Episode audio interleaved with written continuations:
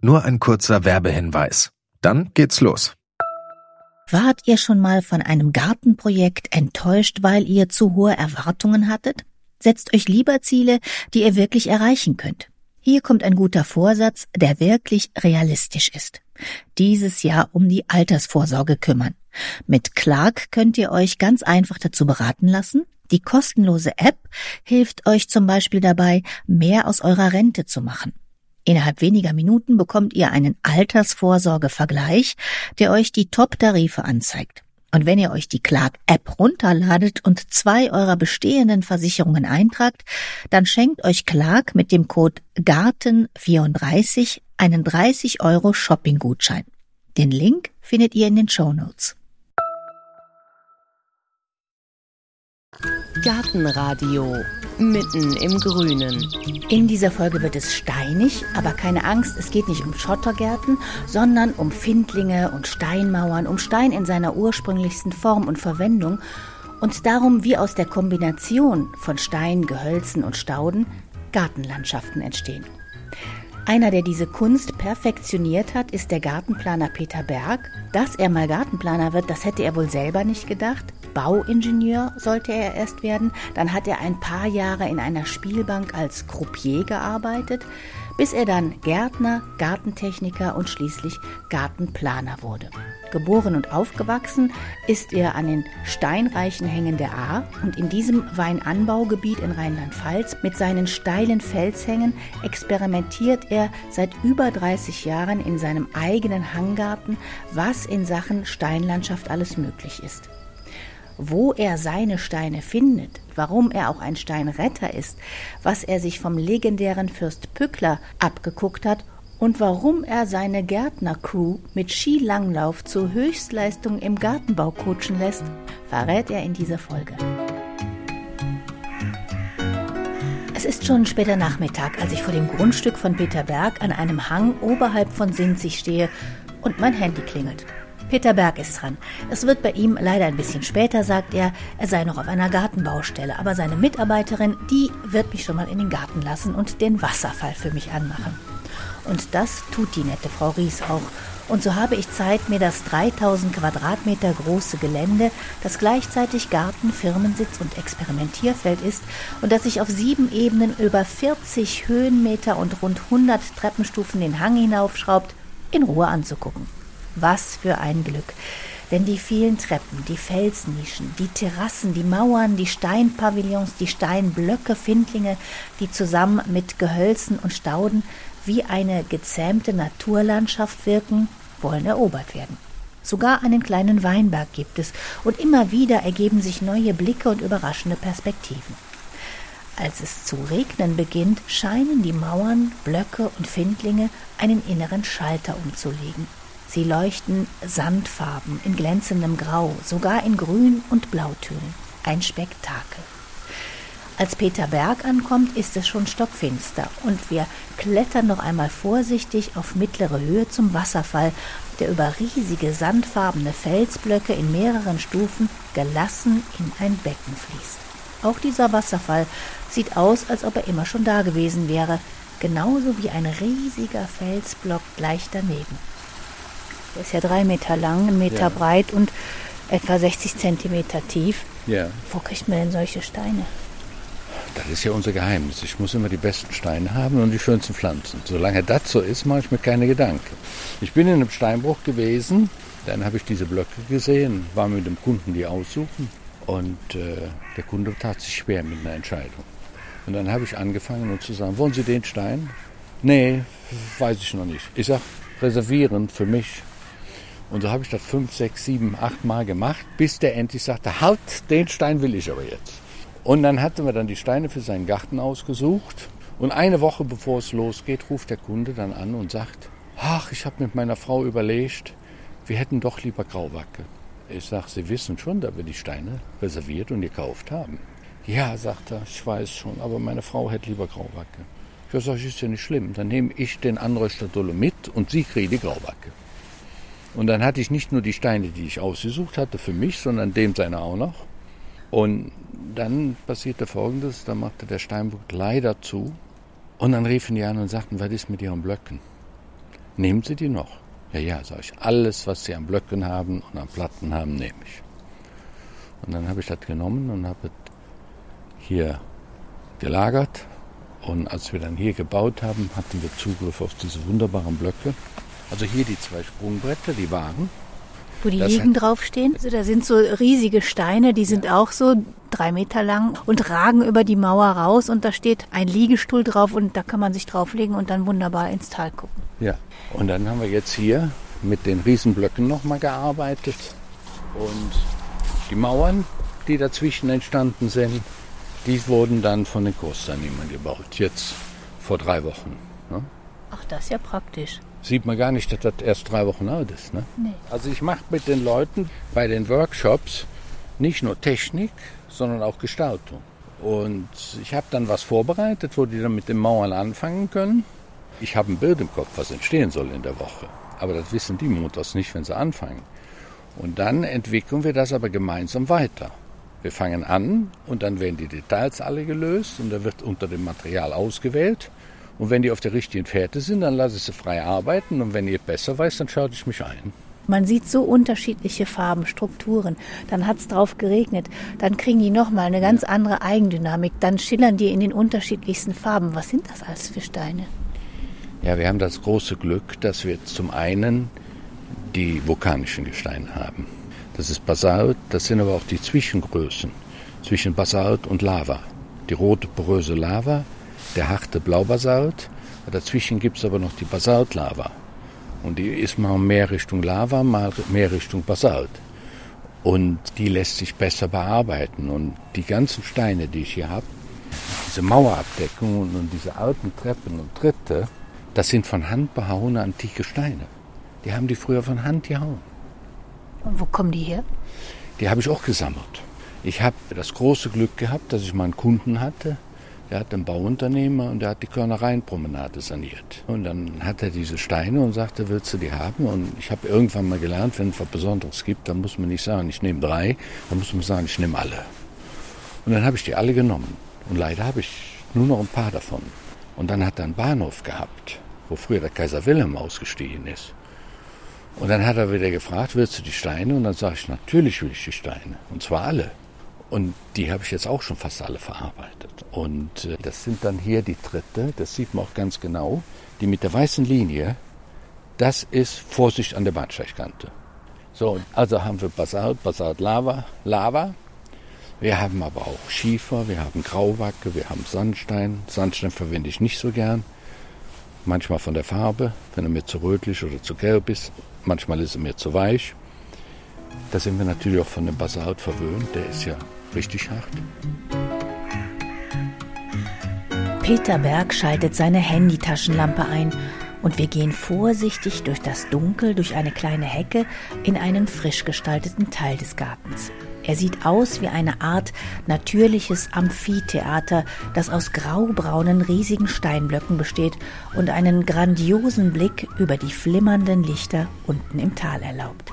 So, wir stehen jetzt hier in der richtigen Monumentallandschaft. Also es wird einen auch nicht wundern, wenn jetzt irgendwie Winnetou um die Ecke kommt. Ja, aber äh, was hat man an diesen Filmen bewundert? Zum einen die Action, zum anderen aber diese traumhaften Naturaufnahmen.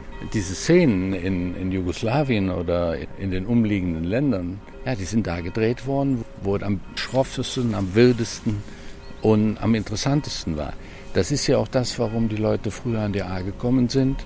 Alles, was nördlich war, kannte keine Gebirge.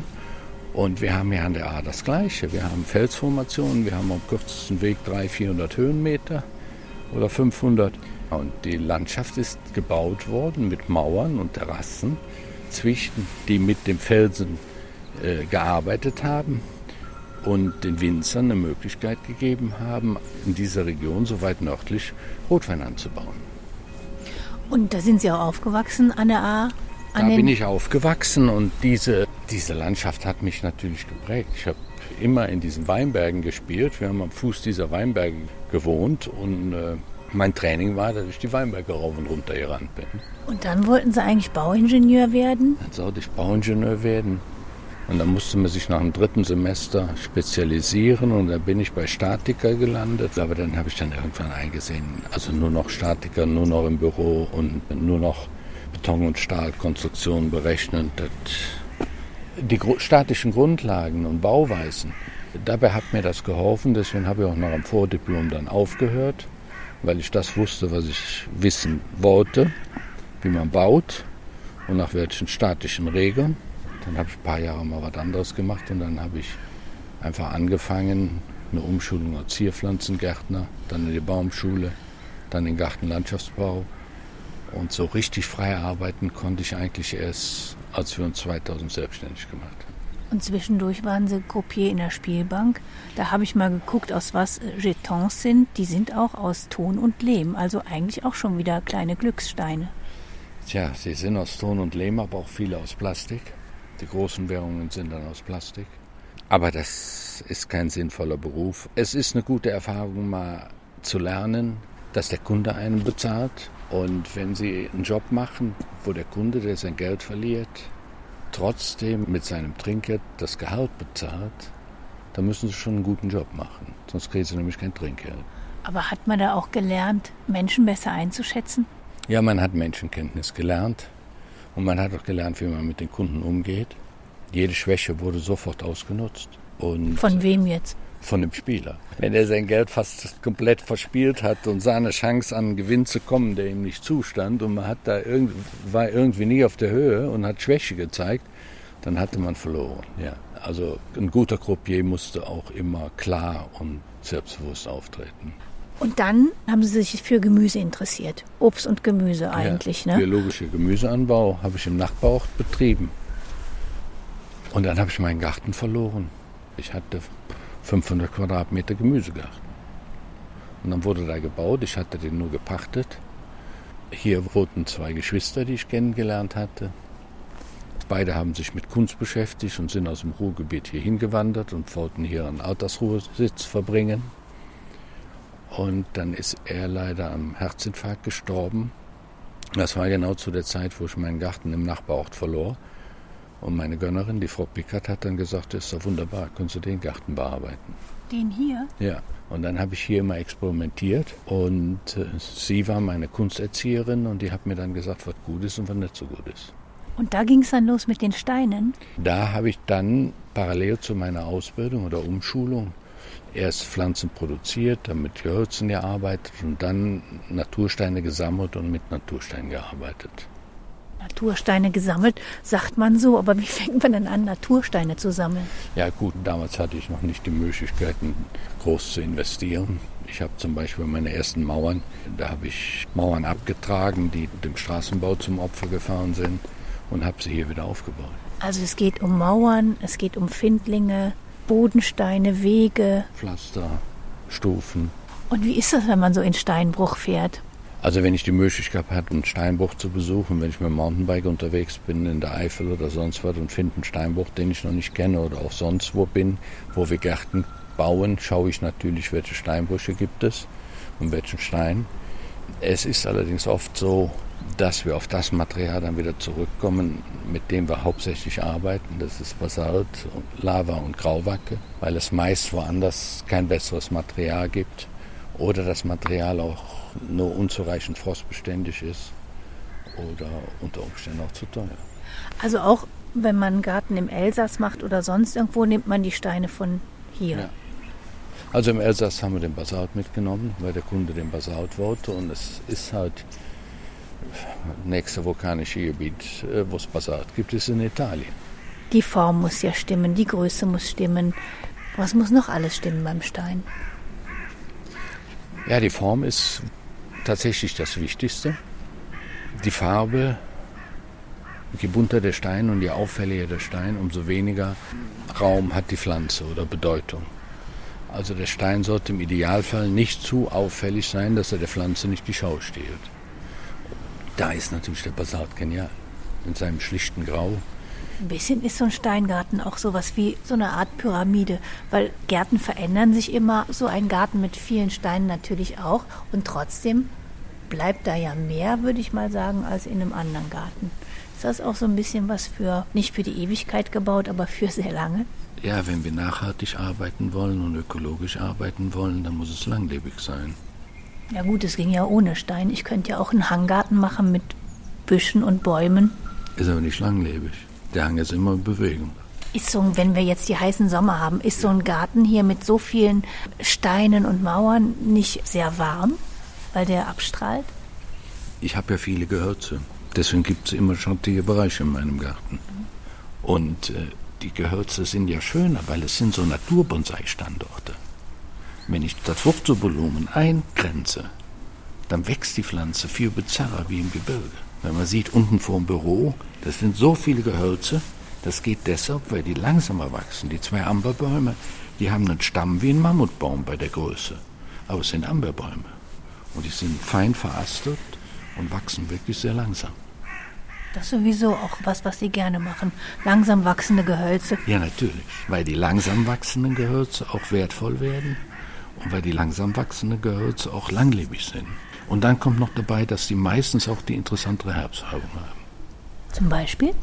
Ja, Parozia, also die Zaubernussgewächse, Hamamelis, Fotokilla, ist ja extrem langsam wachsend.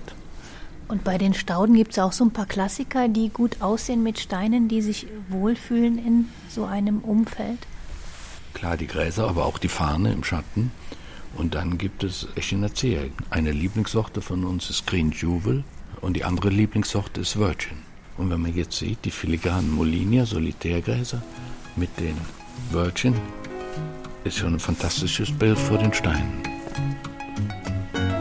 Und wieder macht Peter Berg seine Taschenlampe an. Wir wollen noch ein Stück weiter hinunter. Und was ist jetzt hier die Treppe? Die ist ein ganz dunkler Stein.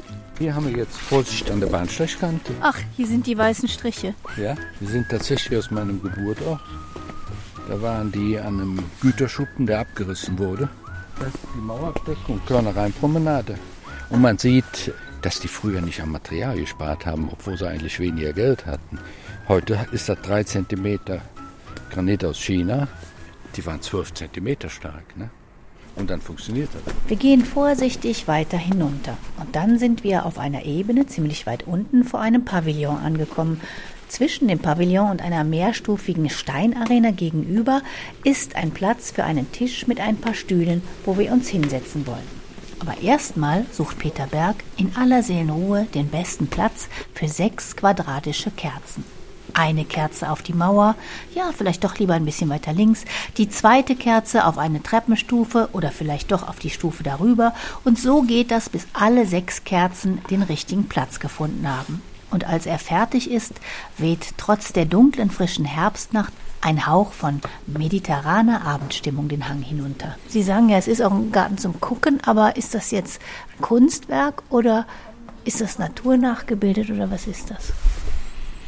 Es ist zum einen mein Experimentierfeld, auf der anderen Seite ein natürliches Umfeld, Raum zum Regenerieren, zum Erholen, zum Genießen, aber auch, ja, natürlich der Anspruch, den auch Fürst Bückler hatte, durch das Eingreifen einfach Natur noch ästhetischer zu gestalten. Und die besten Natursituationen sind oft da, wo der Mensch von Hand eingegriffen hat und Kulturlandschaften geprägt hat. Wann ist ein Garten interessant? Ein Garten ist, ist interessant, wenn ich mit dem ganzen Orchester spiele. Das heißt von dem Moos und von den ganz flachen Pflanzen bis zum großen Solitärbäumen. Wenn ich vom Split bis zum großen Stein all diese Dinge verwenden kann. Das andere, was einen Garten interessant macht, ist nicht formal, formal, formal, sondern der Kontrast. Und den Kontrast gibt es sowohl mit der Pflanze wie auch mit den Steinen. So hat auch Bückler gearbeitet. Auf der einen Seite hat er Bäume auf geraden Linien gepflanzt und auf der anderen Seite freirhythmische Gestaltung.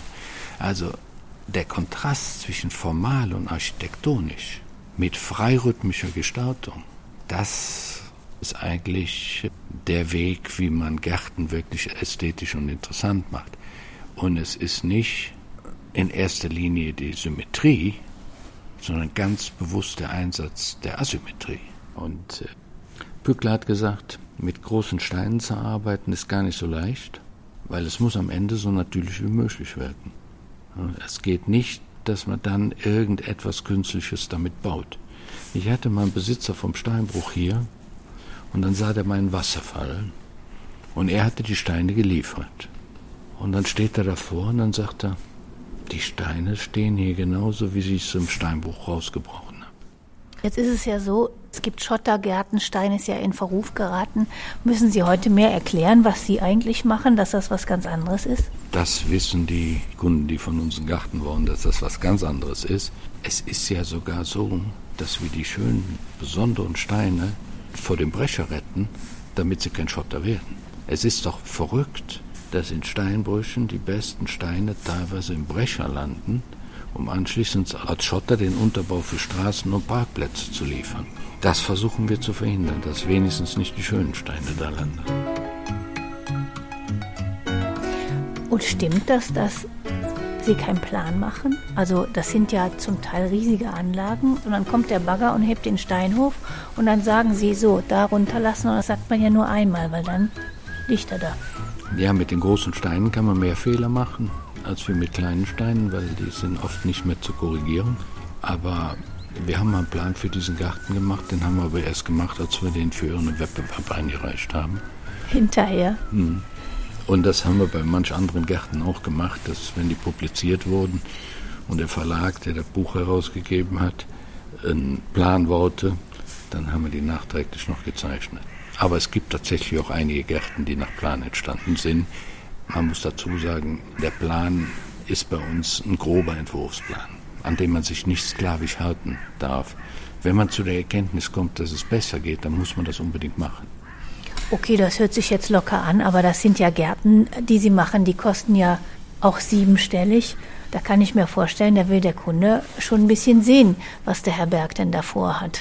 Ich hatte mal einen Kunden, das ist mittlerweile mein Zahnarzt. Am Ende, ich bin ein ganz schlechter Patient, habe ich dem so vertraut, dass ich da gelegen habe, die Augen zugemacht habe und habe während der Stunde, wo er gearbeitet hat, im Kopf einen Garten konstruiert. Und er sagte dann, Sie waren aber heute entspannt. Ja, sag ich, ich habe gearbeitet, ich habe einen Garten fertig gemacht. Dann haben wir für ihn gearbeitet und dann war die Vertrauensbasis schon wirklich gut. Und seine Frau war Tochter eines Landschaftsarchitekten. Und wir hatten einen Plan gemacht und dann fing er mir an und da sagte die Frau, Sie vergessen bitte schön nicht, dass ich einen Bachlauf will. Er sagt, wenn wir den Bachlauf machen, der muss so natürlich wie möglich wirken. Aber ich sage, Ihr Mann hat mir ein Budget vorgegeben, deswegen dachte ich, der Bachlauf ist kein Thema mehr. Nein, ich will einen Bachlauf. Ich sage, was ist denn dann mit dem Budget? Ja, sagt der Mann, da müssen wir das Budget eben erweitern, wenn meine Frau den Bachlauf. Und dann haben wir uns von dem Plan relativ weit verabschiedet. Und dann kam der Vater von ihm und wollte seinem Enkelkind einen Kletterbaum kaufen. Und dann haben wir eine wunderschöne Parozia gefunden, großes Exemplar, 30 Jahre alt. Und er sagt er so, als wir zurück waren aus der Baumschule und bei denen am Tisch saßen, jetzt holen Sie doch mal den Plan und dann zeigen Sie mir auf dem Plan, wo denn der Kletterbaum hinkommt. Ja, sagte der Arzt, Plan ist nicht mehr so aktuell. Ja, sag ich, den Plan machen wir ja nur, damit wir den Auftrag kriegen. Ich wollte es schon gesagt haben, sagt der Arzt. Ja, sag ich, ist doch nicht schlimm, wenn es am Ende besser wird, ist es doch gut. Ja, haben sie Glück gehabt. Ist denn auch schon mal schief gegangen? Eigentlich nie. Ich habe am Anfang natürlich mehr äh, Leute gehabt, die dann sich erschreckt haben, wenn dann die Steine auf einmal kamen und dann die Nachbarn gesagt haben, was machst du denn jetzt? Hast du dir einen Steinbruch gekauft? Gut, aber die Kritiker verstummen recht schnell, wenn gepflanzt ist. Und ich zeige den Leuten genug, sodass sie wissen, was es wird. Und es gibt mittlerweile Firmen, wo wir zeigen, wie wir genau arbeiten und wie die Dinge entstehen und wie schnell die Dinge entstehen. Wir sind halt immer schnell. Wir können nur so großzügig mit dem Material arbeiten, weil wir so schnell sind. Sonst wäre es nicht mehr zu bezahlen. Wieso? Das Material haben Sie auch schon längst gekauft. Das Material habe ich gekauft, aber der Hauptfaktor ist ja der Lohn. Und wenn Sie 40 Prozent Lohnanteil haben oder 50 und Sie brauchen doppelt so lange, wird der Garten ganz schnell doppelt so teuer gab es hier vor zwei Jahren auch dieses wahnsinnige Hochwasser an der A.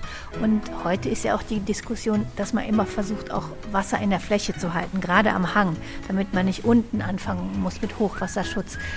Kann man das mit diesen Gärten, wo so viel Stein ist, auch das Wasser in der Fläche halten? Ja klar, durch die Terrassierung erreiche ich natürlich, dass das Wasser immer auf den Ebenen versickert. Wir haben drei Gärten gehabt bei diesem Starkregenereignis. Einer in Luxemburg, einer in Stolberg bei Aachen und mein eigener Garten. Es hat sich in allen drei Gärten weder eine Pfütze noch ein Bach gebildet. Und der Garten in Stolberg, den kann man sehen, da gibt es eine gute Serie, HGTV, die Meistergärtner, Folge 7 und 8, wie wir den bauen. Da war die Hälfte von dem Garten Wasserfläche. Also ein Teich mit Folie, ein Schwimmteich mit einem natürlichen Teich.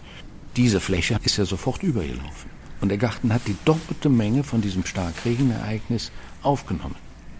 Und darunter war das Dorf. Also wenn das nicht funktioniert hätte und der Garten wäre als Schlammlawine darunter gespült worden, dann wäre er aber nicht mehr froh geworden. Auf der anderen Seite weiß ich jetzt, dass das noch sinnvoller ist, als wir gedacht haben, was wir machen. Dass es funktioniert, auch bei Extremsituationen. Wie haben Sie selber damals das Hochwasser erlebt? Es ist oft ganz verrückt.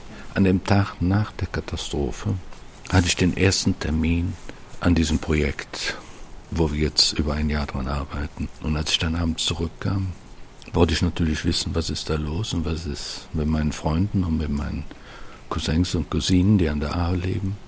Bin ich mit dem Mountainbike losgefahren. Teilweise kam ich gar nicht weiter durch das Tal, musste abweichen, ausweichen und, und über die Wälder fahren. Und ja, dann hat man natürlich gesehen, die Brücken waren weg, die ganze Katastrophe. Am nächsten Tag bin ich dann auf der anderen Seite gefahren, habe meinen Bruder besucht, habe meinen Geburtsort besucht und habe gesehen, dass da kein Haus ohne Wasserschaden war. So, dann habe ich gedacht, was kann ich machen? Die Menschen hatten keinen Strom und hatten aber auch kein Wasser. Und ich hatte 1000 Liter Fässer und hatte hier einen Brunnen, wo ich einen Schlüssel von hatte, von der alten Wasserversorgung. Dann habe ich wenigstens ein paar Menschen Wasser gebracht. Klar, habe ich dann versucht, auch hier oder da zu helfen, aber man hat dann gesehen, gearbeitet wurde und das war schwierig für mich. Wenn man dann das Chaos noch schlimmer macht, indem man den Schlamm in die Kanalisation befördert oder indem man den Müll durcheinander mischt, das ist für jemand, der versucht nachhaltig zu arbeiten, schwierig. Und dann habe ich gedacht, du musst dir jetzt Projekte suchen, wo du wirklich was verändern kannst und nicht so ein Aktionismus. Und dann gab es noch eine Geschichte, da kommt die Leiterin von einem Seniorenresidenz, Augustinum, in Bad Neuenahr, und sagt, hier haben 400 Leute gewohnt. Wenn die nicht alle laufen gehen sollen, dann muss ich hier den Bad wieder was bieten, dass die hier sein wollen. Sie müssen hier den wichtigsten Teil vom Garten machen. Da war nur Müll und Schlamm. Ja, und dann kam die Bauabteilung und da sagte die, ja, müssen wir aber verschiedene Planungen haben und eine Ausschreibung machen und dies und das machen und so. Ja, sag ich, jetzt haben wir zwei Möglichkeiten. Entweder gehen wir den Dienstweg oder sie bekommen unbürokratische Haufen. Ich kann das schnell machen, aber dann muss ich vorher arbeiten können. Und dann haben wir wieder nur einen groben Entwurf gemacht.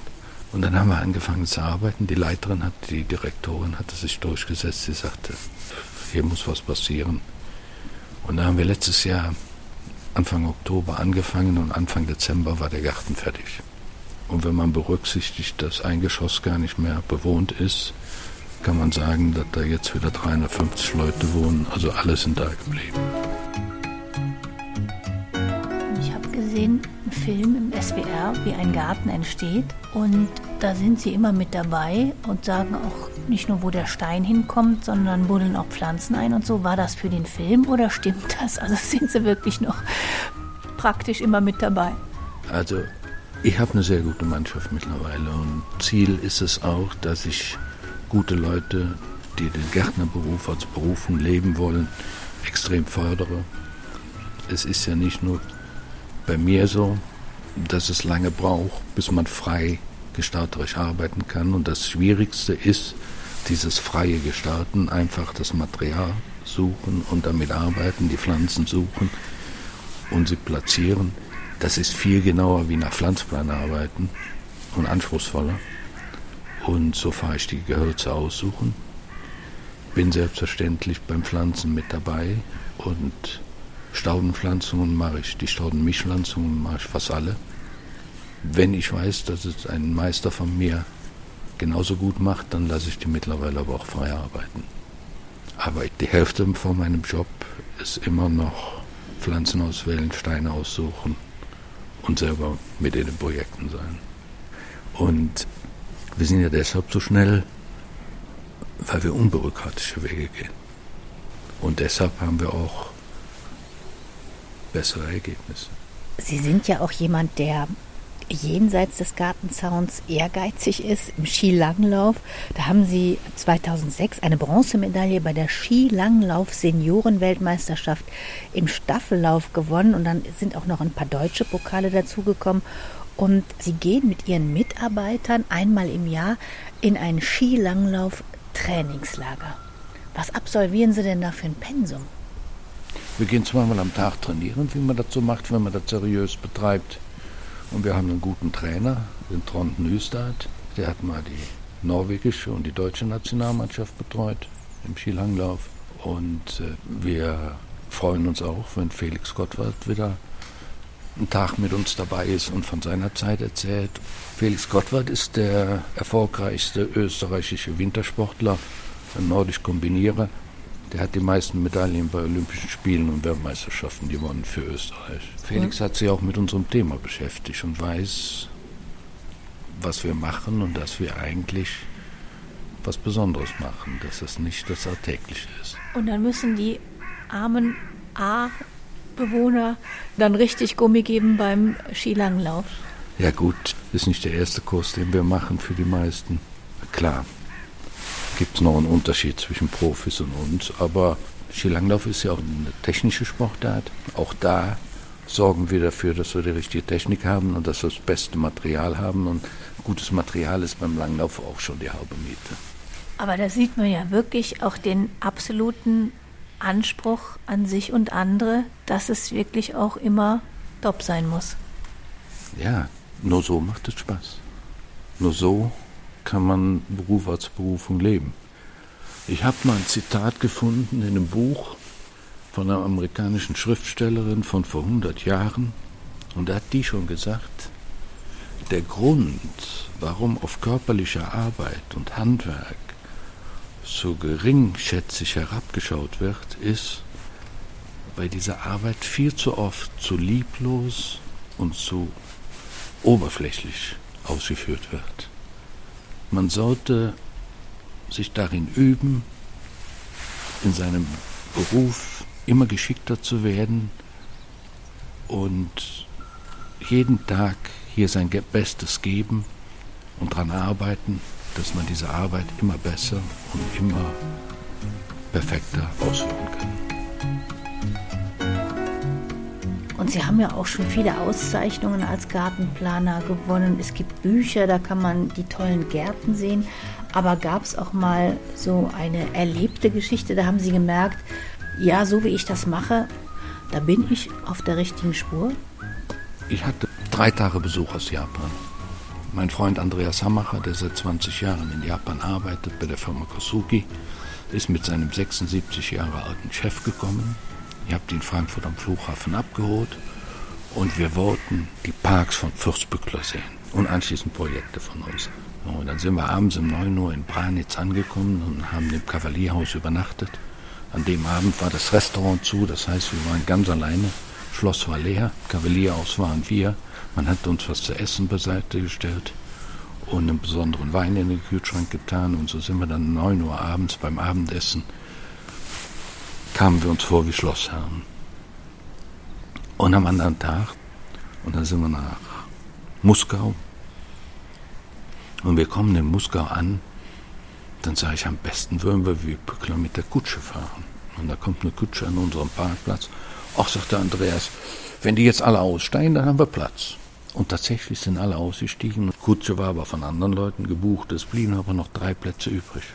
Und dann sagte die Begleiterin vom Kutscher, okay, ich bleib hier, dann kann noch jemand auf den Kutscherbock.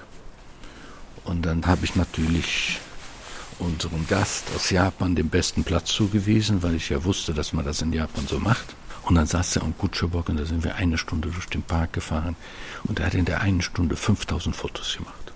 So, und dann sind wir zurückgefahren und am dritten Tag haben wir dann unsere Gärten geschaut. Und dann haben wir ein besonderes Projekt an der A angeschaut, wo Flut war. Und zum Ende waren wir dann hier im Garten. Und dann steht Kosugi-san am Ende da, hier unten, wo wir jetzt sind, und schaut in den Garten und sagt nur, er hat überhaupt nie viel gesagt, eigentlich nur fotografiert und sagt dann eine wunderbare Stimmung. Dieses Geräusch von dem Wasserfall und die Vögel und bleibt 10 Minuten, 15 Minuten so stehen und genießt einfach die Stimmung und schaut von hier unten in den Garten. Und das war natürlich ein Moment, wo man dann merkt, ähnlich wie bei unseren guten Fotografen, wenn die dann besondere Bilder aus und besondere Projekte fotografiert haben, man sieht dann erst, wie gut es ist. Aber das war noch mal eine andere Geschichte, dass dieser 76-jährige japanische Meister hier steht und diese Stimmung so aufnimmt und auf einmal die Kamera weggelegt hat. Das war für mich schon ein sehr großes Kompliment und eine besondere Wertschätzung. Ja, Peter Berg hat uns das erzählt, der Gartenplaner aus Sinzig, der Landschaften aus Steingehölzen und Stauden erschafft. Wenn Sie gerne mal gucken möchten, wie seine Gärten so aussehen, da gibt es zwei tolle Bücher, in denen man sich seine Gärten angucken kann. Das eine heißt Faszination Naturstein, da geht es mehr allgemeiner um Steinverwendung. Das ist erschienen im Becker Jost Volk Verlag. Und das andere, wo es nur um Gärten von Peter Berg geht, das heißt Natur, Ästhetik, Design und ist im Prestel Verlag erschienen. Setze ich beides auch nochmal auf die Seite auf gartenradio.fm. Da gibt es dann auch ein paar Bilder von seinem Garten, so wie ich ihn an diesem Nachmittag erlebt habe. Ich sage Dankeschön fürs Zuhören, fürs Abonnieren, fürs Weitersagen und Unterstützen. Mein Name ist Heike Sikoni. Machen Sie es gut.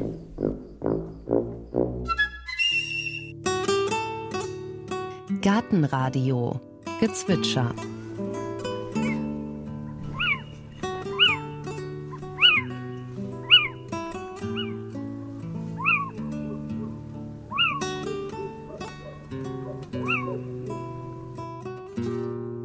Das war der Steinkauz. Gartenradio Ausblick. In der nächsten Folge, da schlagen wir mal zwei Fliegen mit einer Klappe. Gärtnermeisterin Dagmar Hauke, die erzählt uns, was wir Hobbygärtner und Gärtnerinnen von den Profis abgucken können in Sachen Arbeitsumfeld, also von den geeigneten Schuhen und Knieschonern bis hin zur Schere und zum Handreinigungspeeling und der Pflege und vielleicht ist ja sogar die ein oder andere Idee für ein Weihnachtsgeschenk dabei. Sowas hier zum Beispiel. Ein Gärtnerhut durchdacht. Ein Hut sollte auf jeden Fall Sonnenschutzfaktor sein. Also das heißt, da sollten auch nicht die UV-Strahlung oder irgendwas durchkommen. Also Strohhut ist zwar schon schön, aber auch ein Strohhut hat manchmal Löcher, durch die man sich einen Sonnenbrand im Gesicht zuziehen kann oder den Kopf erwärmt. Ein Hut sollte nicht unbedingt ein Cappy nur sein, weil man den Nacken ja auch im Schattenbereich haben will. Ein Hut sollte eventuell auch ein bisschen Regen vertragen, weil ein Gärtnerhut muss robust sein, den muss man auch mal zur Seite legen können. Der kriegt vielleicht auch schon mal vom Gießwasser im Sommer was ab oder der wird schon mal vergessen einen Tag und bleibt Nacht über draußen oder so. Also von dem her ein Hut sollte robust und trotzdem wirklich wichtig seiner Funktion entsprechen, dass er wirklich den Kopf schützt.